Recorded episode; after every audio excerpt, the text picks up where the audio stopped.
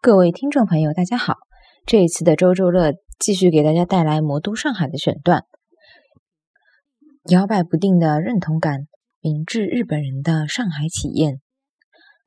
明治脱离者的大陆雄飞，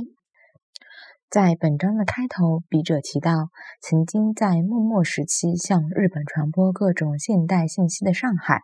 在明治国家成立之后，它的意义完全被颠倒了过来。具体来说，明治维新成功后，日本已经开始了近代国家的进程，上海的近代经验几乎失去了意义。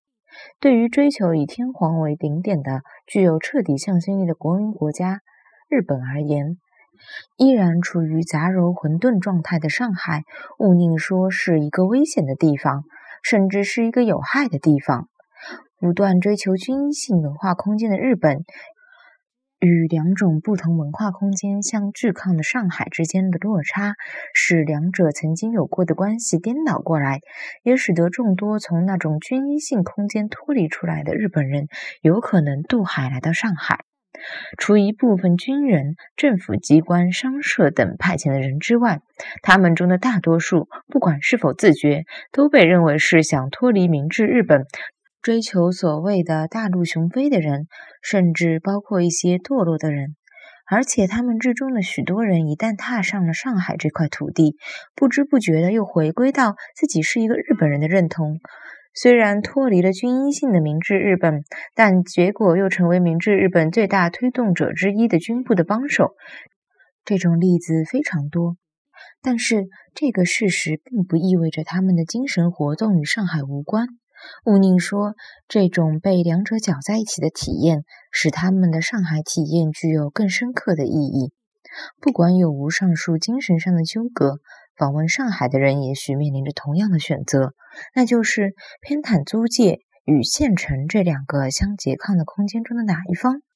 虽然在很多场合下绝非势不两立，但只要在心中微妙的倾斜于一方，那么就决定了他们接近上海的角度。在不同场合下，甚至有可能改变了他那种上海体验的意义。下面，让我们在举一些例子的同时，看一看这些明治日本人的具体的上海体验。摇摆不定的认同。如果从前述的偏袒租界与县城哪一方来接近上海这个视角出发来看岸田的行为，那么虽然他提倡联合亚洲，但很明显，他用租界及资本主义的理论来对比两个上海，在这里，他如实的显现出一个近代人的形象，而且这种形象表现在第五次来访时，他给《朝野新闻》明治十七年十月二十五日写的《上海通信》中表达的感想：在上海，日本人有一种奇风异俗，经常被中西各国人士嘲笑，这并非没有道理。除领事馆的官员和一两个公司职员之外，大家都不穿西服，而是穿着棉薄的短单衣，系上一条三尺长的腰带，或者是光头戴上大森出产的麦秆草帽，光脚穿上木屐，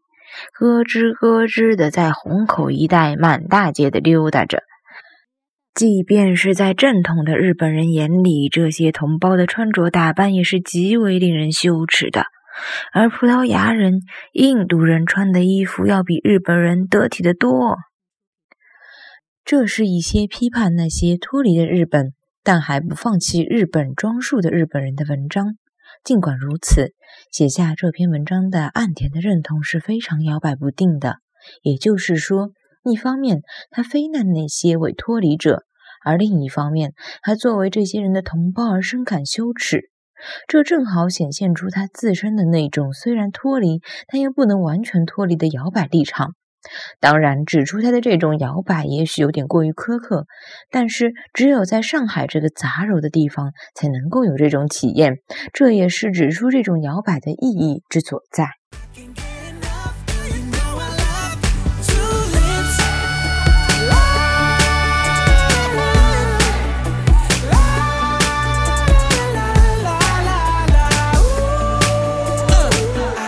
enough, girl. You know I love